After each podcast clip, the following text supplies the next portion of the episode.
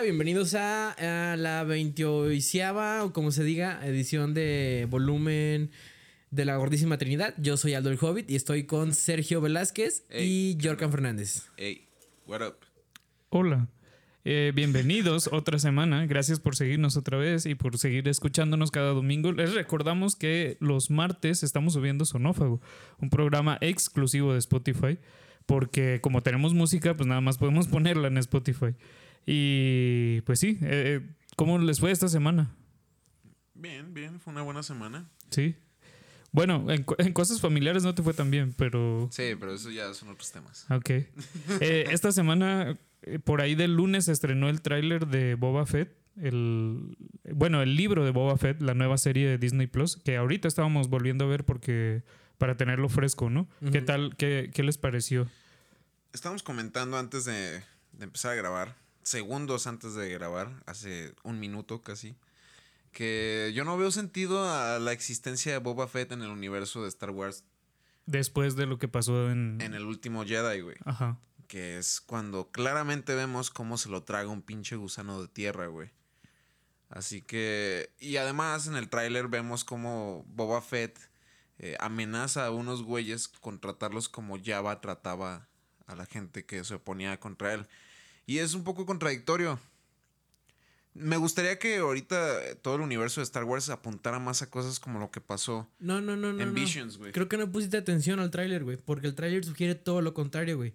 Sugiere que este güey, en vez de utilizar toda su fuerza, va a decir, no, no, no, hagámonos ricos, güey. In- Incluso le contestan mal, güey, y él dice, Pero ese no es el tema, güey. El tema no es la discusión que tuvo con esos güeyes. El tema es que ya pero lo- pues es que si lo estás matado. diciendo mal, si lo estás diciendo mal, ¿qué quieres Bueno, que haga te yo lo agradezco en entonces, presencia? Aldo, te lo agradezco. De nada. Pero el, el tema aquí es que me gustaría que las cosas apuntaran más a, a un cambio como lo que vimos en Vision, güey. En Star Wars Visions. Pero eso no se va a poder dar, güey, porque Visions es, es, es una cosa bien Sí, particular y pero que ya me se va a gusta, quedar me gusta que no sea, que hagan historias que no sean canon. Mm. ¿Sabes? Me gusta Pues- que pase todo ese desmadre. Bueno, no, esto sí ya es canon porque también salió en el Mandalorian, ¿verdad? Sí. Pues a lo mejor aquí te explican por qué está siendo así, güey. Porque también yo, yo siento que por el lado que le pueden dar y que podría estar mucho más chido que el Mandalorian es este lado como de la vida criminal y ya hacerla como más oscura, entre comillas, y mostrarnos como ese, ese lado de mercenarios y bla, bla, bla de Star Wars, porque siento que el Mandalorian, eso nos prometieron mucho tiempo y se volvió en las aventuras del Mandaloriano. Esto Sí. le pasó esta semana y esto le pasó esta semana. Y se, se vuelve como bien aburrido. ¿no? Aunque eso no está tan mal tampoco. A mí nunca me gustó. mucho. Sí, a a mí nunca me gustó el formato. pero, pero siento que esto se puede mover más hacia lo. Sí, hacia lo oscuro de Star Wars. Porque al final, si tienes un, un universo abierto completamente, Ajá. a huevo va a haber. Si de por sí hay gente que roba y que estafa y que todo esto, a huevo va a haber todavía más gente que lo hace, ¿no? Yo y más extraterrestres que lo hacen. Yo presiento que no, no será más oscuro, güey. Yo presiento que va a ser más oscuro de Mandalorian al libro de Boba Fett porque lo que propone el tráiler es, es- es eso, ¿no? Así como, ok, vamos a arreglar esto con respeto. Que en algún momento todo se va a ir a sablazos y Sí. disparos láser, ¿no? Y es, y es Boba Fett, o sea, es un personaje que históricamente es un, o sea, es un mercenario, güey, o sea, Sí, güey. no puede haberle cambiado ya el corazón después de salir por el gusano, o yo qué sé, güey. Siento que el tráiler también nada más como que está enfocado a un solo episodio de, de lo que va a ser Sí. el libro de Boba Fett y ya, También güey. puede ser. Porque siento que también van a volver a caer en lo mismo, que no, que no estoy nada en contra de ello, como, como lo mencionaste, ¿no? De estas Las historias y aventuras. Ajá, ¿Sabes aventuras sí? de Boba Fett. ¿Sabes qué sí me gustó? Esa arma prehispánica, güey, inspirada en esa arma prehispánica que traía Mm. Boba Fett. Lo que no me gustó de eso fue ver al viejito intentando levantarla y, y disque matando a alguien, ¿no? Ahí Sí. ya se ve muy forzado, así que, güey, se, va- se ve que le, se va a romper la espalda. Ya. Sí. También la nave araña se veía Sí, chida, güey. no, a mí no me gustó, se veía como muy CGI.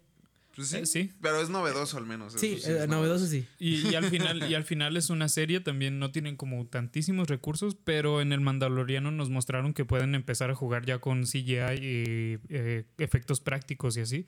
Y se ve chido, entonces ojalá le metan como el mismo corazón, ¿no? Porque eso sí tiene chido el Mandalorian, o sea, sí lo, lo cuidan mucho visualmente para que se sienta bonito como Star Wars viejito, ¿no? Sobre todo por John Favreau. John Favreau es muy fan de, todo ese pedo. Sí, sin duda los fans van a estar complacidos con este pedo. Eso Y- seguro. Estoy también ansioso de escuchar el soundtrack. El soundtrack del Ma- Mandalorian estuvo mamalón. Concuerdo, güey, concuerdo. Sí. Está bien perro. Sí, también puede ser. Y otra, otra cosa que también pasó en la semana fue que anunciaron que Chris Pratt va a ser Garfield. Y sí, o sea, va a ser otra vez un personaje en CGI Mario, simpaticón. Ajá. Garfield. ¿Qué más será en el futuro, güey? No sé, güey. No, no, no tiene límites Chris Pratt. Pero también esta misma semana le fue mal después porque subió una foto con su actual mujer y diciéndole de que, ah, tú eres una mujer con un corazón increíble y tú me diste una hija o un hijo, no me acuerdo, que sí es sano y bla, bla, bla.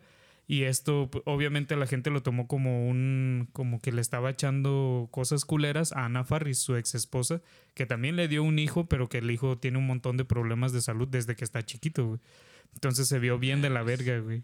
Pero nada nuevo, o sea, todos sabemos que Chris Pratt es ese blanco católico, bueno, no católico, ¿no? Pero religioso, que le gusta toda esa espiritualidad hipócrita, ¿no? Sí, sí, de hecho, pues eh, tiene una, una figura bien, desde hace un chingo de tiempo, como bien controversial, porque al final en las películas se muestra como este güey simpaticón, bonachón y, y buen pedo, y es algo que tiene, ¿no? En pantalla, la neta, transmite mucho y por él también se resucitó Jurassic World y todo esto.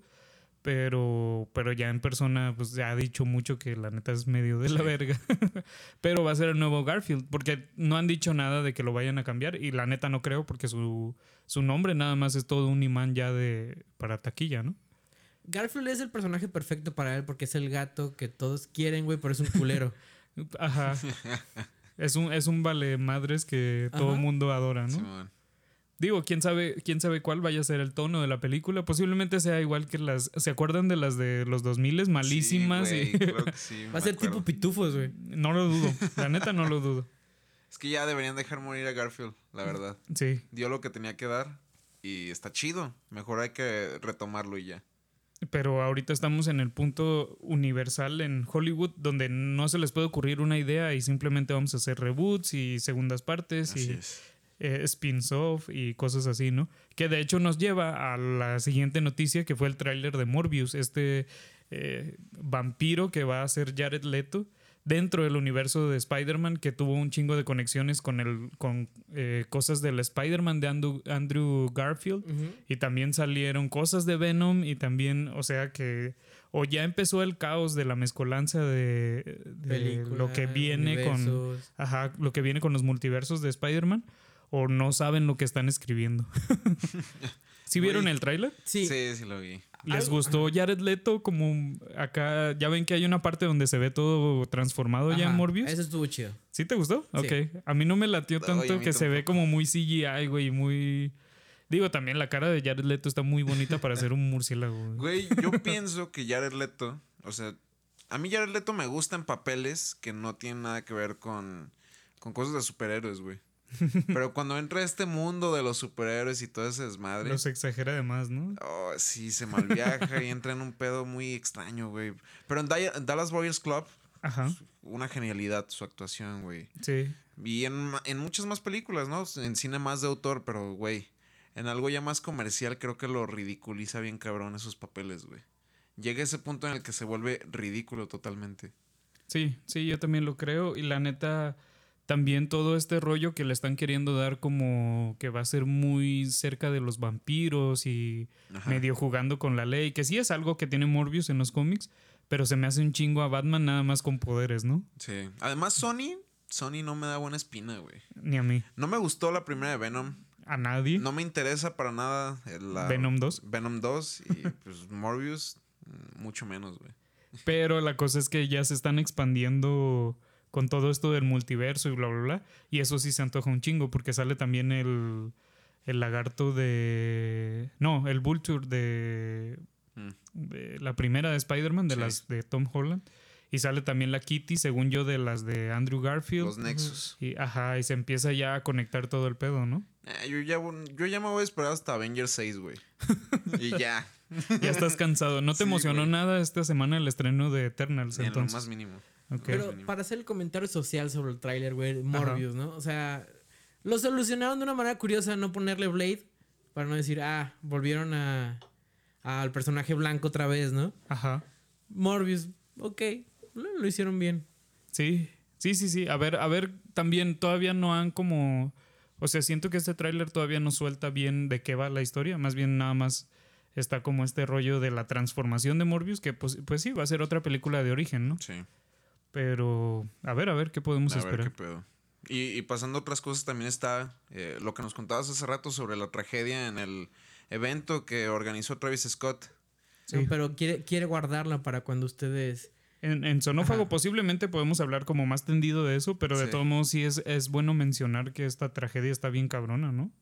O sea, en el mundo de, de los conciertos y todo esto, que apenas está re- reactivándose, está de la verga que haya pasado algo tan culero. Sí. Po- Ponnos Sí, contexto, ponnos contexto. Pues eh, esto ya ha pasado en otras ocasiones, pero el furor de la gente excedió límites y terminaron este, tumbando barricadas y empujándose unos a otros. Eh, nos decías que hubo 300 heridos. Y al 300 momento, personas ocho heridas, personas muertas. Ocho personas muertas. Está muy cabrón, güey. Sí. Me pregunto si esas personas sentirían culpa, güey. Así que, ay, estuve en el desmadre, güey. Ay, personas murieron, me siento mal. Yo creo que lo más mínimo, güey. O sea, huevo, Porque, güey. porque al final todos fue un sálvese quien pueda, güey. Sí, Casi, casi. Pero, pero sí pasa, güey. Me ha tocado ver el furor de la gente así al límite. Nunca a ese nivel. Pero no, nunca, no te sorprende que pase de, de, de ese furor a algo en lo que ya le haga daño a otras personas, güey. Es muy Porque fácil. El límite está como bien Sí. entrecortado, ¿no? Y Así también es. entre tanta gente que no conoces y simplemente estás corriendo para, entre comillas, salvarte. A huevo que si pasas encima de alguien, pues fue sin querer, güey. O sea, yo nada más quería saltar y liberarme. Y Sí. está de la verga. Pero sí, posiblemente vamos a hablar de eso mucho más a fondo. O, vamos a saber también más cosas porque esto acaba de pasar ayer. Nada más se, se dijo que la, la fecha de hoy se iba a cancelar. Ya no van a estar ni Tame Impala, ni Bad Bunny, ni más artistas que estaban invitados. Y posiblemente vamos a tener como más detalle ya que otra vez el celular de Aldo al fondo, porque nos, nos gusta escucharlo cada, Cada semana. cada semana necesita llegar una notificación a esta hora. Y sí, vamos a tener como más información ya en paso de los días, ¿no? Simón. Pero pues sí, Aldo, esta semana tú nos tienes el tema, entonces, ¿quieres, ¿quieres introducirnos a ello? Les, puedo- les quiero introducir muchas cosas, güey, pero una de ellas, como tú dices, es el tema de la semana, Ajá. que es el efecto placebo. Ok. Muchas veces se ha hablado sobre el poder de nuestra mente. Un tema que me gusta mucho es eso que dicen, ay, si solo utilizamos el 10% de nuestra mente, ¿no? ¿Qué pasaría si utilizáramos el 100%? Ujú. Que pues es una concepción errónea, ¿no? Sobre cómo funciona nuestro, nuestro cerebro. Siempre estamos utilizando el 100%. Y, y es, un, es un meme que viene también de esta película también fumadísima Lucy, ¿no? ¿Qué de- es? viene incluso desde... De Nolan incluso, güey. ¿Sí? Sí. sí, ¿De- y- ¿En cuál? En Inception. Pero Ah, viene cierto, más, claro, atrasito, sí, cierto, sí, sí. más atrasito de Limitless con este tipo Bradley Cooper. Ujú. Que a nuestra, a nuestra invitada del día de hoy le, le encanta. Se acaba de. Le acaba de mandar un beso entronado. Eh, Yo también le mando un beso a donde esté. eh, ¿Cómo se llama este señor? Bradley Cooper. Bradley Cooper, sí. Besitos negros para Bradley Cooper. Besos en general. y este. Pues es un tema interesante, ¿no? ¿Hasta qué nivel? ¿Cómo puede modificar la realidad física nuestras ideas, nuestros pensamientos? ¿Les ha pasado, les ha- han revelado algo en su cabeza que son así como. Yo pensé que. No sé, no tenía temperatura, güey. Y cuando me dijeron, ¿tienes temperatura?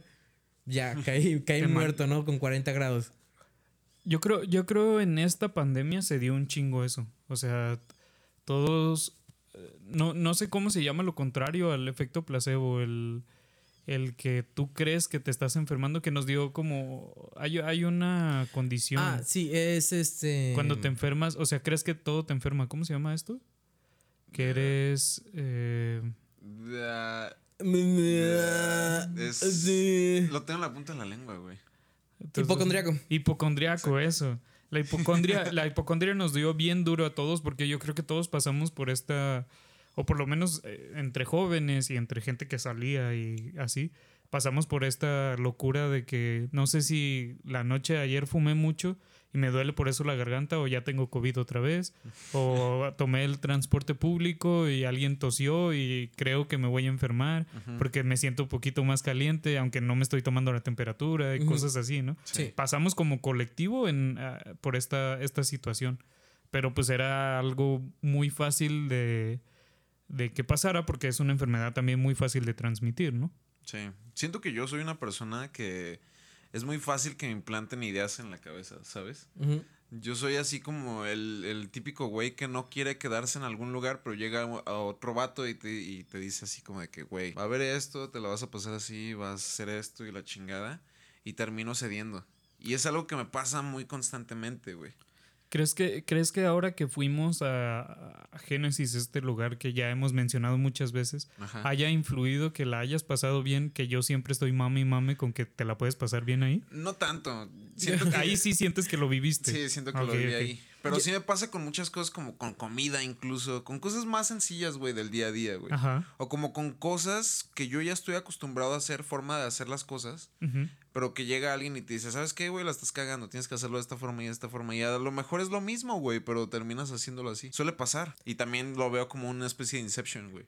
Sí, sí, sí, sí. Pero es que también tiene que ver con esta condición tuya, güey, de que eres un hombre que duda de todo. Y entonces todo el tiempo estás cambiando de ideas, güey. Incluso si ¿Qué? alguien te mete una idea, güey, tú mismo a las dos minutos dices, ah, no, no, no, no, no, pero puede ser otra cosa.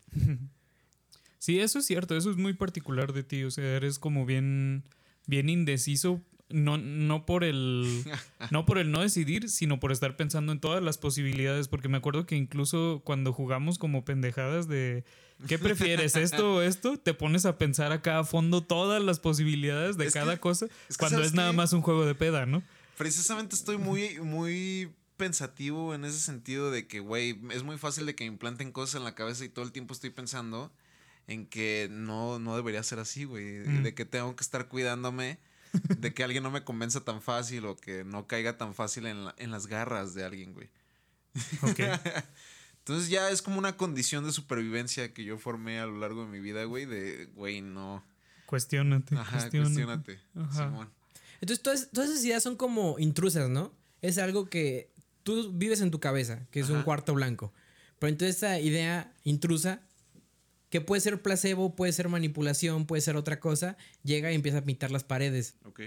Tú estás combatiendo con esa idea constantemente. Simón, sí, todo el tiempo estoy así como de que, güey, no, no van a, no van a entrar en mi cabeza. Como que intento tener una individualidad de más forzada, güey. ¿No piensas que esa actitud puede ser también una idea en tu cabeza de no, no, no, no, tienes que ser individual? Y entonces en esa búsqueda de tu individualidad dejas de ser tú mismo para ser un personaje a- o un dominio de la idea de la individualidad. Wow. Eh, eh, es- es- Ya- eso estuvo muy Roberto Ya- Martínez, ya me ¿sabes? viajé bien cabrón, güey. Eh, sí, siento que no te siguió. A ver, explícalo otra vez. Yo también no te seguí del todo. Ok, es, es que esto me pasó con una exnovia, ¿no? Ajá. Esta chica, este, en su idea de que nuestro amor, en, eh, pongámosle que nuestro amor es como la idea invasiva, ¿no? Ajá. No la cambiara, que sea ella misma, buscaba exagerar sus propias ideas y sus propias conductas por decir, no, mi pareja no me ha cambiado. Ok. O no, el amor no me ha cambiado, ¿no? Y entonces, en, en esa búsqueda de exagerar ser ella misma, dejaba de ser ella misma para ser una caricatura de ella. Ok. Sí, sí siento que pasa muy seguido. Y también pasa también eh, en cuando te estás tratando médicamente. Que de repente, o sea, se da mucho de los dos lados.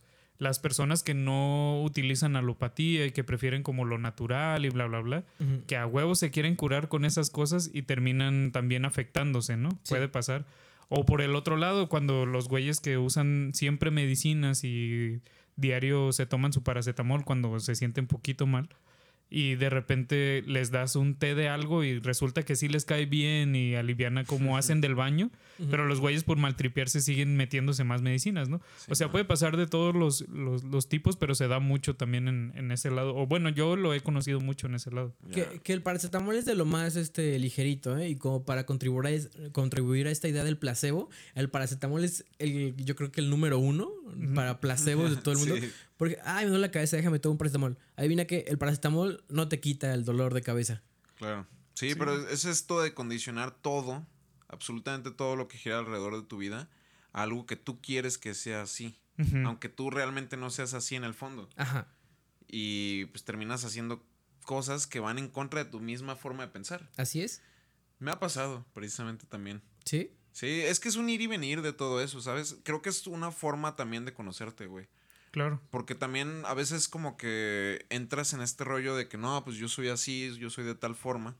Y precisamente al intentar ser de esa forma te das cuenta que no, güey. Y es una forma de conocerte. Yo siento que esos límites, como expresarlos, como ponerlos en piedra, ¿no? Que dices, no, es que yo soy así. Sí. Es precisamente lo que hace una idea placebo, ¿no? Ma- Sí, Intentas materializar lo que tú quieres que seas como, como lo acabas de decir, pero hay dos esencias ahí al final, que es lo que sí es y lo que no. Sí, pero, pero es complicado definirlo y yo siento que sí es necesario como siempre estar poniéndote un límite, güey. O sea, siempre remarcar los límites que tienes personales, porque si no, siento que estás a la deriva. O al menos a mí así me pasa, ¿sabes? O sea, si me siento a la deriva y de repente en, ese, en esa forma de, de convivir con las cosas, eh, algo me agrada o no me agrada, siento que no puedo decidir en qué grado me agradan o no me agradan esas cosas. No sé si me estoy dando a entender. pero es que lo sabes, ¿no? Cuando algo te agrada, lo sabes. No tienes por qué ponerte a pensar, a ver, ¿me agrada o no? Es que qué tal si es el momento. Todo lo que te agrada está condicionado a muchas cosas, güey. O sea, no Sí. simplemente es como de que, ah, me gustó esta situación. De ¿Qué tal si hay acuerdo, sí. muchas cosas que, que impactan alrededor de eso, güey? Ujú. Entonces es, di- es difícil discernir. Más bien, yo creo que lo que te permite saber ello, o sea, definirlo como tal, es vivirlo otra vez, pero en diferentes circunstancias. O sea, exponerte a esa misma situación, pero con todos los factores diferentes, güey. Sí, es como, como cuando las personas de repente prueban, no sé, algún, algún ingrediente de comida, como algún ingrediente raro, güey. ¿Qué les gusta? Eh, ¿Qué la de- mayonesa, a mí me caga la mayonesa. Ok, imagínate El- que alguien prueba la mayonesa y nada más la prueba en un platillo y dice, ¿sabes qué? Este platillo no me gustó y nunca más voy a comer mayonesa y el sabor me cagó y bla, bla, bla. Sí. Cuando en realidad, posiblemente si pruebas diferentes mayonesas, a lo mejor alguna sí te va a gustar. O sea, no puedes reducir ese tipo de, de elecciones a nada más una, una situación. O también pasa, sucede mucho en las pedas cuando, eh, no sé, empiezas todo el, el cotorreo de ya empezar a salir y bla, bla, bla. Están quienes les mama el cotorreo casero y quienes les mama salir de antro, bares Sí. o así, ¿no? Y, y es muy posible que en cualquiera de las dos opciones pueda haber días bien chidos en una casa y días bien chidos saliendo, ¿no? Pero hay gente que de plano se encasilla en un tipo porque Ajá. posiblemente alguna vez les fue mal acá y sabes que mejor nada más voy a hacer esto y ya. y, y- y siento que reducirte a eso también no necesariamente es como una idea placebo, a lo mejor le pondría otro nombre, pero sí es como una como un cerrarte a huevo a hacer las cosas así, ¿no? Es que yo, yo creo que para que haya un efecto placebo, también tiene que haber una persona que quiera efectuar ese efecto. ¿Sí sabes? O sí, sea, tiene no- que haber un- una meta, un- Ajá, una, un ra- exacto. una razón. O sea, yo siento que como en ex- experiencia personal, los efectos placebo suceden en este sentido de que yo me considero de tal forma y así, pero no se cumple totalmente el, el- el- el ciclo del efecto placebo en ese, en ese nivel. O sea, tiene que haber alguien que quiera manipular a un grupo de personas. Mm, aprovechando eso, podemos cambiar, bueno, mover el tema hacia el efecto placebo en eh, el ambiente cultural. Por ejemplo, las críticas cinematográficas. Tomemos Ok. a Rotten Tomatoes, ¿no? Allí, Sí. ahí ya implica lo que tú dices, ¿no? Esa, esa voluntad que quiere manipular. En esta habitación de cuatro personas, a las cuatro personas queremos ver la nueva película de Batman vs. Superman, ¿no? Ajá. Pongamos un ejemplo. En Rotten Tomatoes es el, es el placebo. eh, nos dan la pastillita de que tiene 57% de, De frescura. Ajá, de frescura, que es muy malo, ¿no? Y empiezan los memes, que son más pastillitas placebos, que refuerzan la idea de que Batman vs. Superman es negativa por esta escena de Marta. Entonces, yo como espectador que llego a ver Batman vs. Superman, que a mí me encantó, y, y la escena de Marta para mí tiene mucho sentido porque es algo que te están preparando en la película constantemente. Siempre Ajá. defendiendo. Ya habíamos Sí. hablado de eso. Yo sé, güey. Sí, pero sí salió al aire. Sí, no me acuerdo, la neta no me acuerdo, pero creo que sí.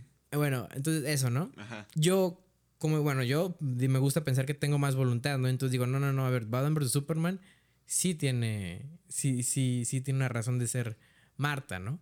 Pero ustedes no, ¿no? ustedes fueron víctimas de, de la idea placebo de que estaba malo, ¿no? No, esa, esa, a ver, a ver.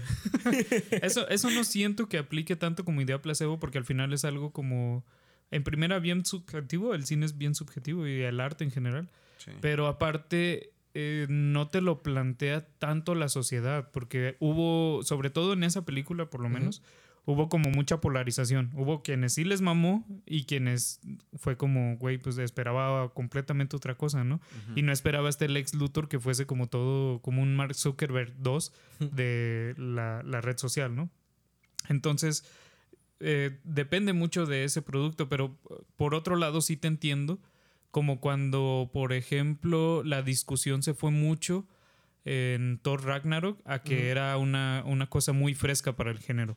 A mí, sí, se- a mí sí me pareció, pero también sé que un montón de gente lo estuvo diciendo.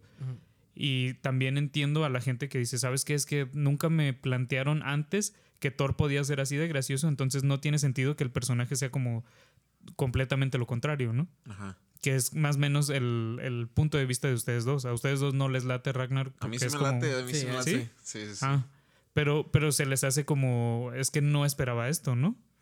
Eh, Es que, ¿sabes algo? O sea, yo siento que el efecto placebo en la mercadotecnia en general, no nada más en el cine, este, no va por si te gustan o no las cosas, güey. O sea, siento que ahí es quedarnos en un plano bien superficial del Va, efecto va en que las consumas, más. Exactamente, güey. Ahí está el detalle, güey. Es si vas a ir al cine, o sea, el efecto placebo en el cine precisamente es como de que, güey, ahorita el tema es esta película, güey.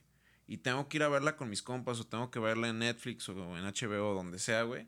Y ese es el verdadero efecto, güey. Sí, sí, es muy raro una película que sea buena y le vaya bien porque tiene que haber más bien una, una contraposición o una polémica o un que, que te mueva a hacerlo. O sea, porque las películas chidas, chidas, a las que sí les va bien como en general y que es como innegable decir que está buena, de Sí. repente la gente no las pela, ¿no? Como Dune ahorita es el caso que ustedes dos ya la vieron y mucha gente ya la ha visto y y le está yendo muy bien porque pues es eh, Denis Villeneuve haciendo otra vez cosas chidas. Claro, y además también, precisamente en ese tema que, que tú estás comentando, siento que ahorita está el efecto placebo. Eso sí lo considero así. Ajá. De que. O sea, yo sí opino eso. O sea, opino que Timothy Chalamet es un gran buen actor. Pero siento que también ya está un poco eh, ¿Quemado? quemado ese- esa forma de pensar. ¿Sí sabes? Ok. Porque ahorita que siento que lo más fácil es decir es como de, ah, Simón, Timothy Chalamet es un gran actor, güey. Lo que ya me hace cuestionarme, ¿de verdad Timothy Chalamet es un gran actor? Después de que tanta gente está diciendo que Timothy Chalamet es un gran actor. No sé, me pone a pensar en ello, güey. Pero Ha ha hecho buenas cosas. ajá, depende, Pues sí. depende, puedes ir a la a su filmografía y ya con eso más o menos dices si sí o si no, ¿no? Es el mismo caso que con Jared Leto. Con Jared Leto vemos su filmografía y hay cosas bien chidas y hay otras bien Ajá. X y entonces sí te puedes plantear como a lo mejor es bueno para ciertos papeles pero para otros no. Y es ¿no? ahí donde entra el efecto placebo. En Claro. algunos es muy bueno y que en algunos sea muy bueno y la mercadotecnia abuse de eso, te hace pensar que cuando es muy malo, también es muy bueno. Y no. Sí. Sí, de hecho, justo pasó con este güey cuando nos lo plantearon como el nuevo Joker y bla, bla, bla. Muchísima gente nos emocionamos porque dijimos, bueno, pues ya lo hemos visto como hacer diferentes cosas y justo venía del, del Dallas Buyers Club, entonces tiene sentido que va a ser algo bien chido y va a agarrar este personaje, este Joker que eh, históricamente es un es- está bien escrito, ¿no? En general, en teoría, por lo menos. Y terminó dándonos algo que la neta estaba de la verga y el, el placebo más bien fue antes. O sea, todo el mundo lo hypeamos de más y terminó eh, siendo nada. Sí. Un placebo a la inversa que ahorita se me viene a la mente, güey. O sea, Ajá. es, a fin de cuentas es un placebo. Un pero es- antiplacebo. Ajá, un antiplacebo. Es Robert Pattinson, güey. Ok. Robert Pattinson es demasiado odiado, güey, y yo no entiendo por qué, después de precisamente todo el trabajo que ha hecho. Mm. Pero es que es odiado por la comunidad de blockbusters. Y también, y también, o sea, sí ha hecho mucho buen trabajo, pero también tiene mucho trabajo muy malo. O sea, las de Twilight son cinco películas. Sí. Y en las cinco las hace de la verga porque sí, sí. su personaje está mal escrito. Pero ¿no? eso ya estigmatizó todo, güey. Sí, eso sí. Le pasó que era la cara bonita de ese tiempo. Y, y yo creo que le, le fue mucho más difícil levantarse que, por ejemplo, Leonardo DiCaprio, ¿no? Porque en algún punto Leo también fue como, Sí. nada más es una cara bonita. Aunque desde niño actuaba bien chido, Ajá. eh, en su momento en Titanic y todo esto, y el, ¿cómo se llama? La de la máscara de hierro, esa. También era como, pues nada más lo agarraron por guapillo, porque jala gente, ¿no? Pero eventualmente pues nos dimos cuenta que el vato hacía cosas más chidas. Y lo bueno fue que no se metió en una saga en la que tuvo que hacer cinco películas con la misma cara, ¿no? Pero eh, oh, hablando del caso de este, ¿cómo se llama? ¿El de Twilight? Robert, Robert Pattinson. Robert Pattinson. Sí. Ahí mm, yo no pienso que haya sido tanto él, sino como el ambiente de las películas y los directores de las películas que decían, no, güey, es que tienes que hacerlo así. Y él dice, "Eh, ¿qué?". Claro. Sí, sí, tenían una visión muy, muy culera de un personaje que la neta no está tan mal escrito. Yo sí leí los. No sé si ustedes no los leyeron, ¿verdad? Yo sí, mames, este, bueno, no todos, llegué al tercero, no, no, no leí el cuarto, creo. Ok, yo sí leí todos los de. Twilight. Eh, X, la- o sea, ahorita ya recordando eso, pues X, o sea, cualquier libro de, de ciencia ficción o de esas cosas, ¿no? Pero, pero de todos modos, en las películas lo retratan todavía como más pendejo. pendejo. y más. O sea, todos los personajes en general, ¿no? Porque incluso Bella, me acuerdo que por lo menos en los libros no la leías tan pendeja o tan deprimente o tan. Cuando, No, sí. o sea, sí era muy así, pero tampoco tan mandada a la verga, según yo. También ya los leí hace como 10 años. No, También no, Ah, yo, me yo- acuerdo yo tanto. como que me acuerdo que sí, güey, porque me cagaba, güey, me cagaba, me cagaban los pinches personajes que te hacen sentir frustración. O sea, así Ok. como, haz algo en tu vida, por favor, estoy leyendo el libro. Ok. Este podcast va a dejar de ser sobre placebos y va a ser sobre, Sobre los Twilight. personajes de Twilight. Pero otro actor que es un efecto placebo muy cabrón, que también nos ha hecho despertar sobre el efecto placebo, que era un efecto placebo antes, es... A ver. Ahí les va. A ver, a ver. A ver, Roberto. Qué complejo, qué complejo. La trascendencia de... Bueno, El, el valor intrínseco que les damos a las cosas. Es... Ah, fíjate, precisamente el valor intrínseco que le damos a las cosas es parte del efecto placebo, pero a Matthew McConaughey. Matthew McConaughey empezó su carrera sí, sí. en comedias y cosas románticas, güey, donde veíamos que era un El pésimo actor, güey. Sí, Sí. una cara bonita. No Ajá, sé, y un mí no acento me- cagado. Para mí sí es muy apuesto. Ah, yo no pienso que sea puesto, pues. Sí, y en, y en sus, en su tiempo joven también era muy guapo. Yo creo que más bien cuando se ve mal es cuando está como muy flaco. Sí. Pero cuando estaba en forma y bla, bla, bla, la neta era muy galán. Y entonces nos, nos tomamos la pastillita de pues, que es un actor clase B, ¿no? Mm. Y entonces cuando empieza a hacer drama, todos decían, nah, no mames. Nah, güey, siéntate, ¿no? Nos cayó la boca. Nos despertó el efecto placebo de que era un actor de clase B. Pero después empezó a hacer como comerciales de... Pero espera, espera. Perdón por interrumpirte, pero define qué es ser un actor de clase B, güey. Porque sea- me molestó un poco ese término, güey. Ah, bam, cu- platícame por qué, por qué te molestó. No, es que no quiero desviar la conversación. No, no, no, no, tú, tú di, tú di, por favor. Pero, güey, o sea, un actor de clase B simplemente es alguien, o sea, el término de clase B viene de, de tener bajo presupuesto, ¿no? No que te dediques nada más a películas que no sean, este, pues muy elaboradas o complejas en cuanto a la trama y con personajes profundos. Más bien es como, viene de ahí de hacer cine de bajo presupuesto, pero con toda la intención y el corazoncito del mundo, güey. Pero es que estas películas, bueno, Ajá. para mí de comedia romántica son las que tenían menor presupuesto, pero ganaban mucho. Pues sí, pero siento que también como se hizo un mercado a través de ellas, a, a lo mejor nos estamos desviando mucho del tema, pero simplemente diré que yo no lo considero así porque ahí sí veo que vieron un, un, un mercado, algo que, una fórmula que pudieron repetir Ajá. y dejó de tener ese corazón de fondo para convertirse en algo más de mercadotecnia. Ok, ya te sigo, sí. Totalmente de acuerdo, serio. Y así, así que nada más, Entonces, nomás, ¿cómo, cómo lo calificarías? pues un En su etapa Un actor mediano, romántica. Un ¿no? actor de... mediano, mediano. Pues sí, mediano. Podría sí. ser, ajá. Me agrada Ujú. más eso, me agrada Sí, más. medianón. medianón lejos del drama, lejos de Sí. donde pudiera lucir sus, talentos, ¿no? Pero entonces nos, nos despertó otra vez con, oye, sí puede hacer drama, ¿no? Sí, sí es un buen actor. Pero después hace comerciales y los hace mal. Y este hace otras. No, no sé. Pues porque película. puedes, si, si puedes poner nada más tu cara Ujú. Y ser bonito pues, Y ganar, y y ganar, ganar buena lana, dinero. güey. Lo mismo hace Robert Pattinson. Robert Pattinson, a pesar de que le fue mal, o bueno, le fue mal entre comillas después de Twilight y bla, bla, bla, se puso a hacer un chingo de cine indie y cosas acá Sí. eh, que nadie iba a ver nunca y, y que fue demostrando poco a poco, de hecho, con esas mismas películas que la neta era bueno. Pero ahorita ya está haciendo otra vez comerciales con perfumes y así, porque pues el vato está carita, güey. Si puedes cobrar por eso, yo creo que cualquier persona lo hace. Si nada más es poner tu cara y sonreírle a Pero él se la creo más en los comerciales, que es a mi punto. O sea, incluso en los comerciales actúa mal este Matthew McConaughey, güey.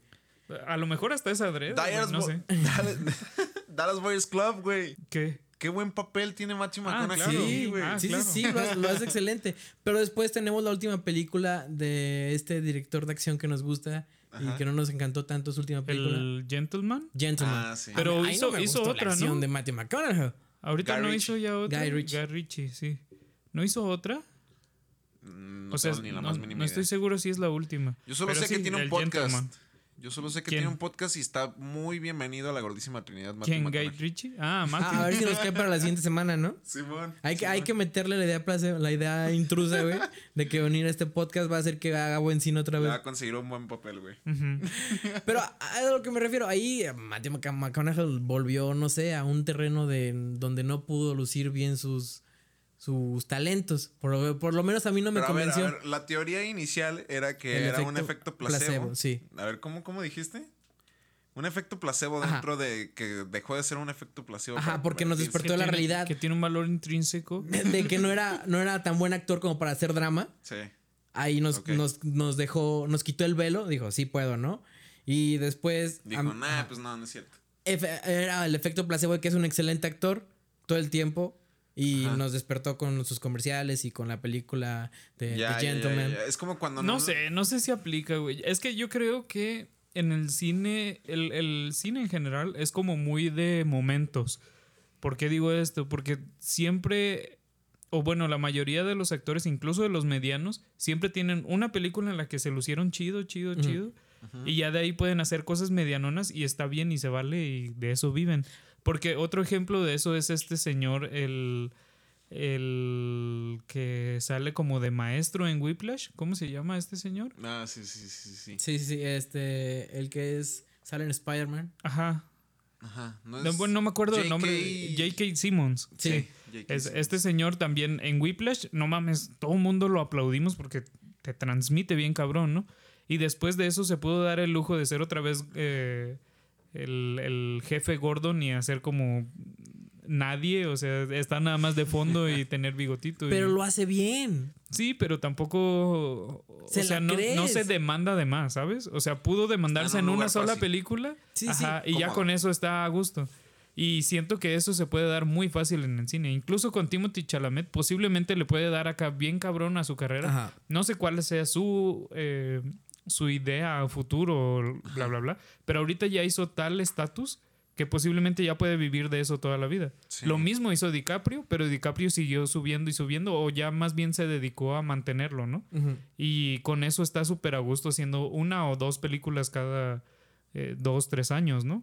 Sí. Ese, ese es el estatus ideal, pero pues también si eres un actor medianón, posiblemente te puedes quedar ahí y vivir bien. Sí, eso me recuerda mucho a una entrevista que tuvo Seth Rogen, precisamente con este. ¿Cómo se llama este comediante súper famoso? El de Comedians in a Car Getting Coffee. Ah, Seinfeld. Hey, Ajá. con Seinfeld. Jerry Seinfeld. Sí. Donde Seth Rogen habla sobre esto, sobre que su, su más grande director que él tiene así en su catálogo de, de cosas que le gustan, pues es este Kubrick, ¿no? Mm. Y Seinfeld le pregunta, ¿y por qué tú no, no fuiste como Kubrick, güey? Tú que te gusta escribir tantos guiones y la chingada y que no sé qué. Y el güey, muy en sus cabales y precisamente pues, que va por este sentido que tú comentas de J.K. Simmons, eh, dice, güey, porque mi primera película fue una mierda, güey. Mm. Mi primera película fue una mierda, la segunda también, y la tercera estuvo chida, güey. Pero no puedo borrar de mi pasado esas dos películas. Y me doy cuenta que lo fácil que es ganar dinero con esas películas, güey. Y me gusta seguir ese camino, güey. Claro. Sí, pues eh, otro, otro ejemplo también es Adam Sandler, ¿no? Adam Sí. Sandler, si se lo propone y le ponen guiones chidos y le ponen un director cabrón, hace cosas como Uncut Gems, que no mames, la neta es un- una joya su, su performance ahí. Pero después Sí. también tenemos eh, que puede hacer, ¿cómo se llaman esto? Contratos como de un chingo de tiempo con Netflix haciendo películas de a gratis, porque pues eso da dinero, ¿no? Sí, es que, mm, o sea, no digo que de algo malo, o sea, puede surgir algo totalmente de calidad. Que, o sea, que eso no puede existir, no digo que no. Simplemente digo que hay que, o sea, en este, en el caso del cine y de los directores y todo esto, creo que sí tienen que reconocer muy bien eh, qué es lo que quieren, güey, realmente, güey. O sea, cuáles son sus ambiciones primordiales, güey. Claro, es que mantener una carrera con un chingo de calidad es dificilísimo, ¿no? Sí. Incluso los, los güeyes más cabrones pues se han visto muy complicados en hacerlo. Quentin Tarantino, no todas sus películas son increíbles. Y ahí, y ahí A ver, ¿cuál? Lo mismo. A ver, ¿cuál película de Quentin Hateful Tarantino no es está increíble? de la verga. ¿Cuál dice? a ver, Hateful ya, Eight es- otra vez no, esta discusión, ay, cabrón, una No, pero ahorita. a ver, eh, o sea, Te voy a meter una idea. ese, ese güey es un ejemplo, pero también tenemos a Christopher Nolan, ¿no? Con Tenet, que la neta tiene como opiniones divididas, porque es complicado hacer películas del nivel de Inception que sean tan bien recibidas y tan eh, fáciles de consumir y que sea, o sea, es un proyecto tan cuadrado y tan bien hecho que es muy difícil siempre hacer lo mismo. Posiblemente le va a pasar también a Jordan Peele, o sea, ya nos sorprendió con Get Out. Oz fue medianamente, o sea, está por ese nivel, por Está lo menos no es una mala película, pero está muy cabrón que siga haciendo muchos Get Outs, ¿no? ¿Quién sabe? Es, Es que- una es que carga- Si sí le, le agrada eso, de- Pero- genuinamente lo va a seguir haciendo, güey. Pero es una carga mental muy cabrona estar Sí. queriendo siempre hacer cosas bien chidas. Sí, Y él lo ha cabrón. manifestado. Ya lo ha dicho en entrevistas precisamente así. Porque aparte eh, el güey tiene este eh, como este pasado de hacer comedia y cosas como más Claro. sencillas y si eso le, le gustaba hacer, ¿por qué tener siempre la expectativa de hacer otra vez Sí. Get Out, no? Sí, yo creo que el verdadero problema con el efecto placebo en estos casos es que si haces, o sea, teniendo un pasado en el que hacías cosas no tan eh, elaboradas y que te gustaba, y después haces una joya, güey, el problema estaría en que te creas que ya Que todo, lo que vas a hacer va a vas a ser hacer va a ser siempre así. así, porque te va a terminar jodiendo bien cabrón, güey. Uno de los amigos de Pili, ¿cómo se pronuncia? Jordan Peele. Peele. Según yo es Peel. Peele. De Pili. Que es, que es este güey que sacó mucho la conversación. Bobby Lee, güey. Mm, Le Ajá. dice, yo me arrepentí bien cabrón de ver Get Out. ok. Porque Bobby Lee tenía en su cerebro, güey, la idea de Peel de que era este güey comediante, que tenía talento en la comedia, que estaba muy cabrón. Pero que era como en su círculo, ¿no? Que tenían como eso en común. Ajá. Pero entonces ve Get Out y este güey dice, verga, este, este vato está en otro nivel, güey. En otro nivel, no sé cómo vergas puedo ser su amigo. Ajá. No lo puedo volver a ver a la cara igual. Sí, eso, eso también está de la chingada. O sea, también me imagino que si Seth Rogen de repente escribe un drama bien cabrón y bien denso y bien hecho, la neta después va a ser como raro volverlo a ver Sí, haciendo güey. Pineapple Express 3, ¿no? O una cosa así. Ay, ojalá. Y Michael Cera Sí, se va a sentir muy mal, güey. También, ajá. Michael Cera haciendo Juno es un buen ejemplo de eso. Ok. Digo, qué? es muy buena película, güey. Sí, sí, pero ¿por qué? Pues es que no va en nada en sintonía con todo lo que hizo- ha hecho Michael Pero Cera, güey. no, no, no es cierto, güey. Sí, porque es nada más un adolescente X, güey. O sea, Pues sí, sigue siendo, sigue siendo es más Michael Cera. comprometido a ese papel. No creo, güey. La película es la que está bien hecha. Ajá, y sí. Elliot, eh, sí, él, Ellen en ese entonces, pero ahora Elliot estaba también, eh, o sea, su papel está muy bien escrito. Él sí, él sí la hacía muy chido, pero de todos modos la, la película va más en cuanto a ese rollo que a Michael Sí, Cera, güey. Michael sí. Cera nomás era el, el novio Es X. verdad. Pero otro ejemplo sería ver a Marlon Brando haciendo una película con del fin del mundo, güey. ¿Cómo se llama esta película de This is the end. This is the End? Imagínate Michael de este Marlon Brando en This is the End, güey. Con el Eh, papel de Channing Tatum. La neta sería cagado, güey. Estaría Y también, cagado, y también pero estaría. bien raro, güey. Sí, pero estaría también en su derecho de hacer comedia. Claro, es como, es como esto que derecho. pasa en, en Jackie Jill con eh, Al Pacino, ¿no? Sí, Al Pacino en una película culerísima ejemplo, de Adam. Sandler. Porque Al Pacino ya nos demostró 700 veces que es un gran actor. ¿Para qué seguirse esforzando, güey? Ya puede ser el viejito nada más que habla cagado y dice cosas eh, que no tienen sentido y obviamente nadie le va a decir nada porque pues en ese nivel, ¿qué, qué te van a hacer, güey? Muy a la par de Robert De Niro, güey, y sus nuevas Ajá, películas de Exacto. viejitos. Sí. Sí, sí. eh, Robert De Niro puede jugar a hacer el, el Dirty Grandpa y un año después hacer el Irishman, ¿no? Porque eh, tiene ese nivel de vida, ese estilo de, de persona ya es. Ya es eh, otro Robert nivel Pattinson. y está bien Ajá. cabrón. Sí. Pero pues sí. ¿Sabes qué me gustaría a mí? Que, que tuviéramos la idea placebo, güey, darles esta pastillita a los que escuchas, decir, es el mejor podcast del mundo, güey, deberíamos compartirlo, güey. La manipulación, el- el- es que el Ajá, eso efecto no es un placebo, eso es Sí, manipulación. el eso- efecto placebo se puede confundir mucho con la manipulación. Pero es que es manipulación porque tienes que decir una y otra vez, una y otra vez, esto funciona para esto, ese es el mejor podcast, ese es el mejor podcast, ese es el mejor podcast. Pero, pero el efecto placebo tiene que llevarte un resultado. sí, Sí. que Y- es que, que se escuche un chingo este No podcast. nomás. Aldo y yo una vez hicimos un efecto placebo en una fiesta muy, muy característica. Ok. Sí. ¿Cómo fue? Tú cuéntalo, güey. Ah, un, un shout out para nuestro amigo Tejuino, Sánchez Mil. ¿Cómo lo queremos? ¿Cómo se le extraña? ¿Cómo no nos escucha el hijo de Ajá. su puta madre, güey? Este fue a, a la, la primera fiesta a la que nos invitó en su casa, que se la arrepintió, ya no nos invitó a muchas otras más. Ajá. Ah, llegamos con una pedacera de pastel que había en mi casa. Y yo dije, empecé a repartir, dije, güey, este es pastel con mota. Huevo que tenía mota, ¿no? Y se, la, la gente se empezó a, ma- a malbajar bien cabrón, güey. ¿Por qué no me cuentas la, la demás parte de la historia? Pues sí, se empezó a mal viajar, güey, y, y empezaron a alabar a Aldo, güey. En ese entonces Aldo estaba pelón, era la mejor versión de Aldo a la historia. que Rapado. Aldo rapado. Sí, Aldo rapado, Aldo Urge, pelón. urge que vuelva Aldo Pelón. Me gustaría tenerlo aquí otra vez. y, y pues nada, güey, empezaron a alabar a Aldo pelón. Luego Aldo y yo decidimos. No, pero ah, hubo un momento, güey, en el que un vato me empezó a sobar la cabeza. sí, güey. empezó a sobar la cabeza a Dice, Aldo. "Eh, güey, eres el pelón cósmico, no mames, está bien fuerte tu pastel. Simón. Y luego decidimos corretearnos, güey, en medio de la fiesta. Como para asustar a las personas, güey, y que vieran que había de que un estaban conflicto. maltripeadísimos. Simón, güey. Porque yo lo empecé a perseguir mientras este güey gritaba que no, que no le pegara, ¿no? Y tú, hijo tu puta madre, te va a matar. Y sí, mucha gente se, se sacó de pedo, güey. De repente llegó nuestro buen amigo Tejuino a decirnos, güey, ¿qué Oye, pedo? Nos están diciendo que ya, güey, que... Que te sacaran, ¿no? Que te sacaran. Pero sí, nuestro objetivo esa noche fue desconcertar a la gente y lo logramos. Hubo gente que vomitó, güey. Hubo gente que se fue de la fiesta y dice, no, sabes que estoy muy drogado para seguir aquí. Pero precisamente teníamos un objetivo, güey. Lo que contribuyó a nuestro efecto, güey. Teníamos el objetivo de llevar esas circunstancias por un camino, güey. Si no lo hubiéramos tenido, nada más habría sido así como que, ah, Simón, nos dijeron que, que estuvo cagado y que sí se lo subió y ya. Escuché que a partir de esa fiesta, güey, hubo varias personas que entraron al mundo de las drogas fuertes, güey.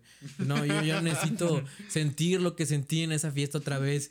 Y ahora las vemos deambular por Cooks o por la calle, pidiendo limosna, ¿no? Eh, robándose focos de, de las casas para poder fumar sus cosas. Un saludo a todos los drogadictos que se volvieron drogadictos a causa de Aldo. Saludos. ¿De, de ti? ¿Se imaginan esa carga, güey? Que si fuese en serio. No mames, qué Güey, oscuro. es, es en serio, güey. Pero No. yo vivo sin culpa porque cada quien toma sus decisiones diariamente. Sí, relativamente, pero Pero sí, es, es- son- es una carga muy pesada. ese es el pedo con el efecto placebo. Que puede llegar a un lugar indeseable. Sí. Sí, pues también tenemos el, el, el registro de todo este rollo de la homeopatía, ¿no?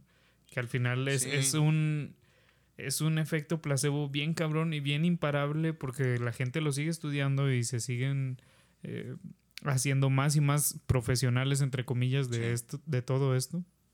Y es bien peligroso eh, cuando, cuando lo pregonan, ¿no? Y Sí. cuando de repente a alguien sí le sirve, porque también Es puede ser que sí sirva. Justo eso es lo que iba a comentar. Y, y de repente empieza a conectar con más y más personas y es muy peligroso, ¿no? A mí me quitaron mis alergias de niño, güey. Inyecciones de homeopatía.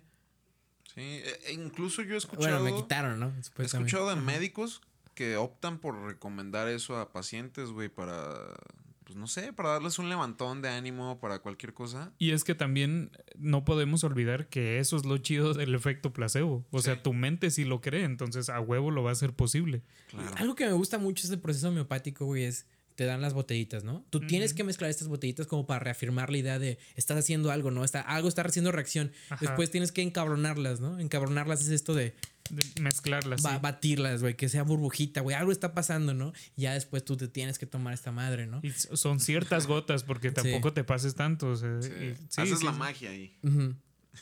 Sí, sí, es, es un tema bien particular y bien complicado y tampoco queremos como meternos a, a criticar o a, a echarle en cara a la gente que sí crea esto, cada quien. Es un placebo muy válido, supongo. Pero, pero está bien, bien oscuro cómo, cómo se da todos los días y cómo en la medicina se puede dar muy fácilmente, ¿no? Porque también me acuerdo mucho que en, cuando leí Guerra Mundial Z, el libro de, de la después película con Brad Pitt y bla, bla, bla, que la película es malísima comparada con el libro. El libro, créanme, es muy bueno. Me Eh, acuerdo no, Brad que- Pitt es Tom Cruise.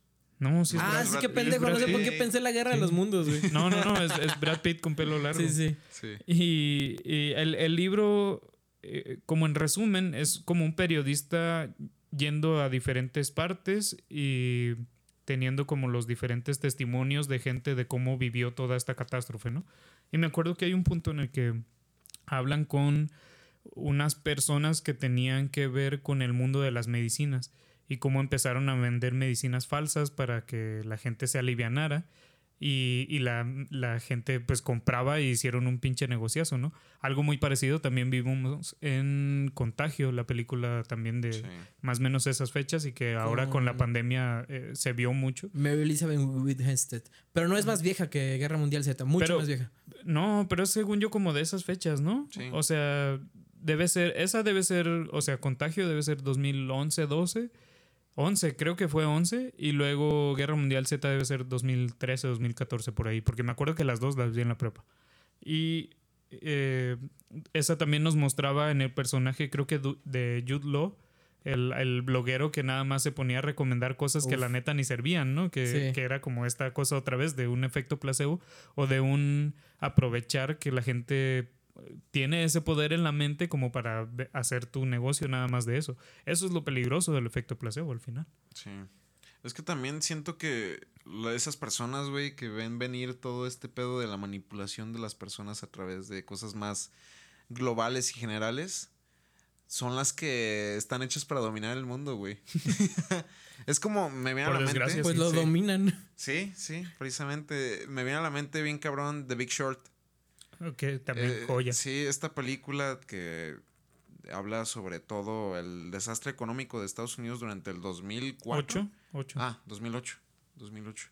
Y, y pues nos muestra a estas personas que ven venir un desastre económico bien cabrón y que a costa de ello eh, Hacen dinero. hacen dinero. Pero también- millonarios. Lo, lo cagado o, o la forma en la que te lo cuentan, que se supone que es muy cerca de la verdad, es que ellos hablaron con la gente, o sea, les decían, ¿sabes Sí. qué? Esto va a estar de la verga, o sea, nosotros nos dimos cuenta por, por X o Y, fue una pinche coincidencia de la nada, pero, pero aprovechamos el momento y ya. Sí, güey. Y, y avisamos y nadie nos, nos creyó. O sea, todo el mundo sentía que era algo tan seguro y tan, eh, ¿cómo se dice? Como consolidado. Está tan concreto el mercado que no va a pasar nada. Claro, y es que terminó siendo un derrumbe cabroncísimo. precisamente el orden que ya está establecido en la sociedad es yo creo que el efecto placebo más cabrón con, lo- con el que nos adaptamos, güey. Sí, totalmente. Las comodidades que nos da la sociedad, los hechos que ya están ahí También lo vimos. con eso nos quedamos, güey. También lo vimos en la pandemia, güey. O sea, Sí. todo el mundo teníamos nuestra vida organizada y había festivales y estaban todos estos planes y de repente llega un virus X de,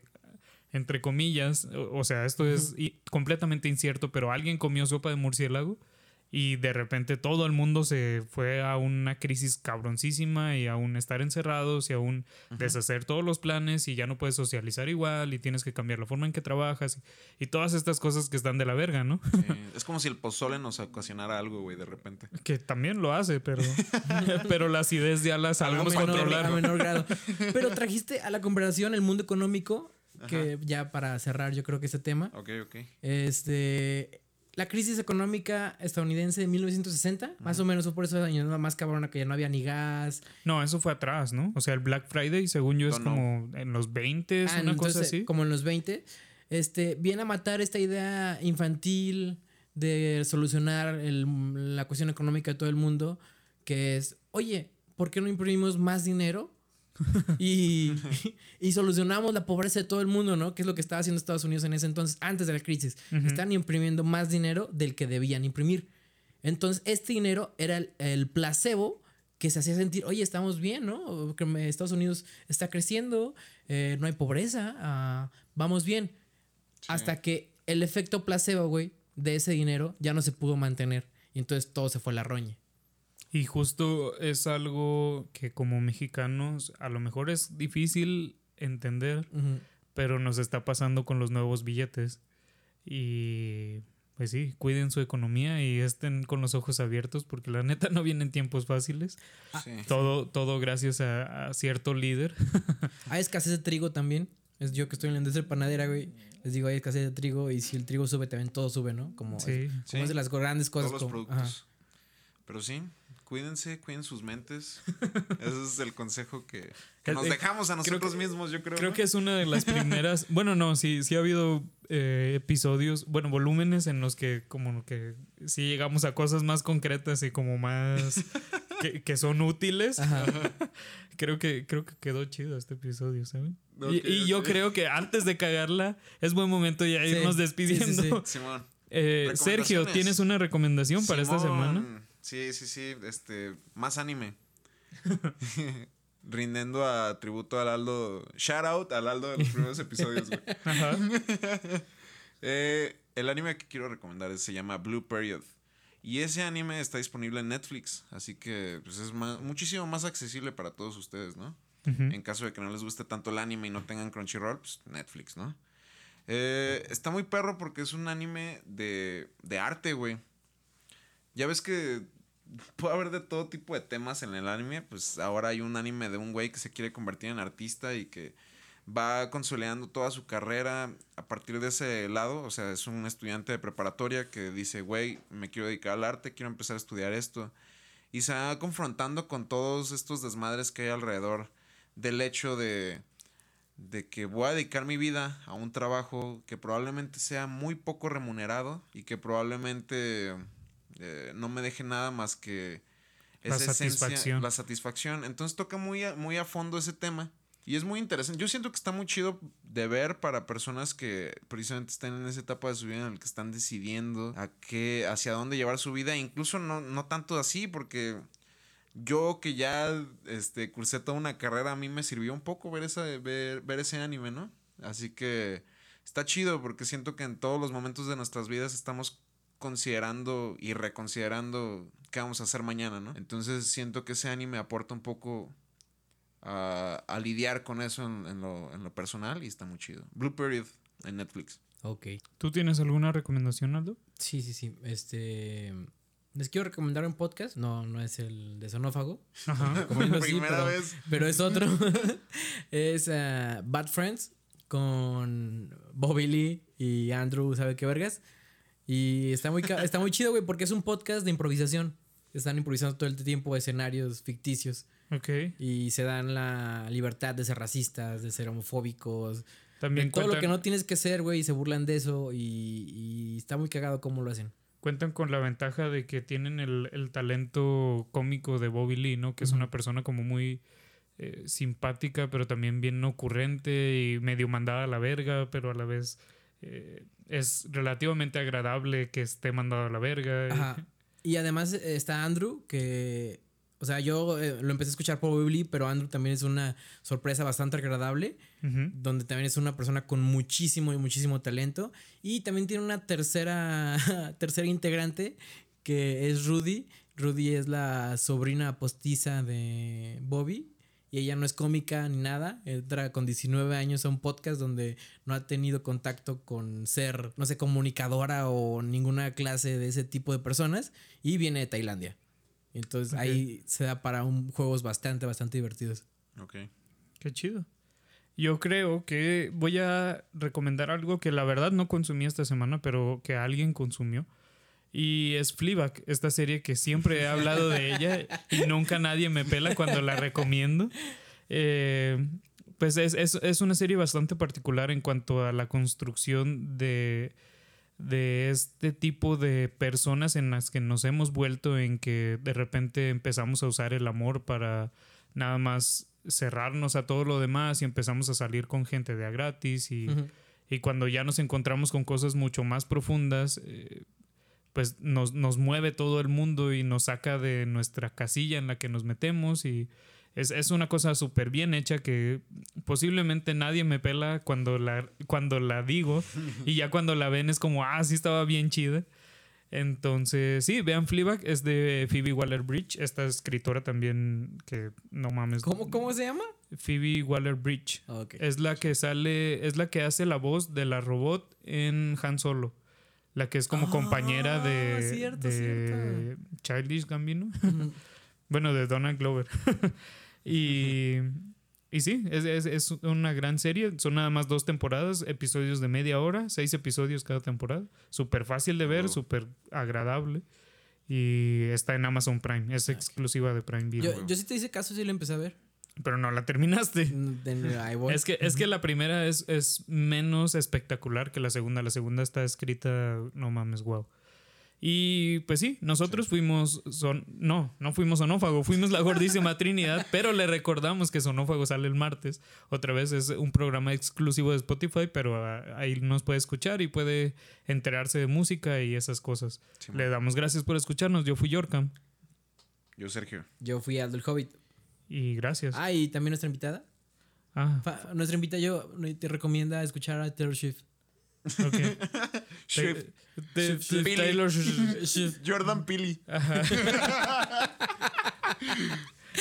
Lalo Rubio, güey. Lalo Rubio. Güey, deberíamos anotar todas las veces que equivoco los ah, nombres. Y pues gracias, bye. Adiós. Lalo Rubio, no.